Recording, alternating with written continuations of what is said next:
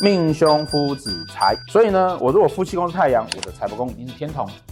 因此你就可以知道说啊，当有一个人他的夫妻宫是太阳的时候啊，他对于金钱啊，实际上是大方的，他会希望说他在感情里面能够主导一切。然后他也会希望啊，他在感情里面呢、啊，能够找到一个有能力的人，花钱不小气的人，这个是太阳主要的特质。同样的哈、哦，每一颗星都要注重对宫，都跟同宫。太阳星哈、哦，比较有趣的是啊，会跟太阴放在一起，他们有时候会同宫，也会对拱。太阳在这边，太阳在这边，哦，当然它会有人颠倒过来，或者太阳在这边，哈、哦，日月，哦，有啊，这个时候的太阳呢，会表示什么呢？我在外面既然是太阴，就表示说呢。我展现出来一副哈温柔婉约，然后一副细心的那个女人样，那实际上我的内心是非常的重义气，有男子气概，然后我希望我可以主导一切。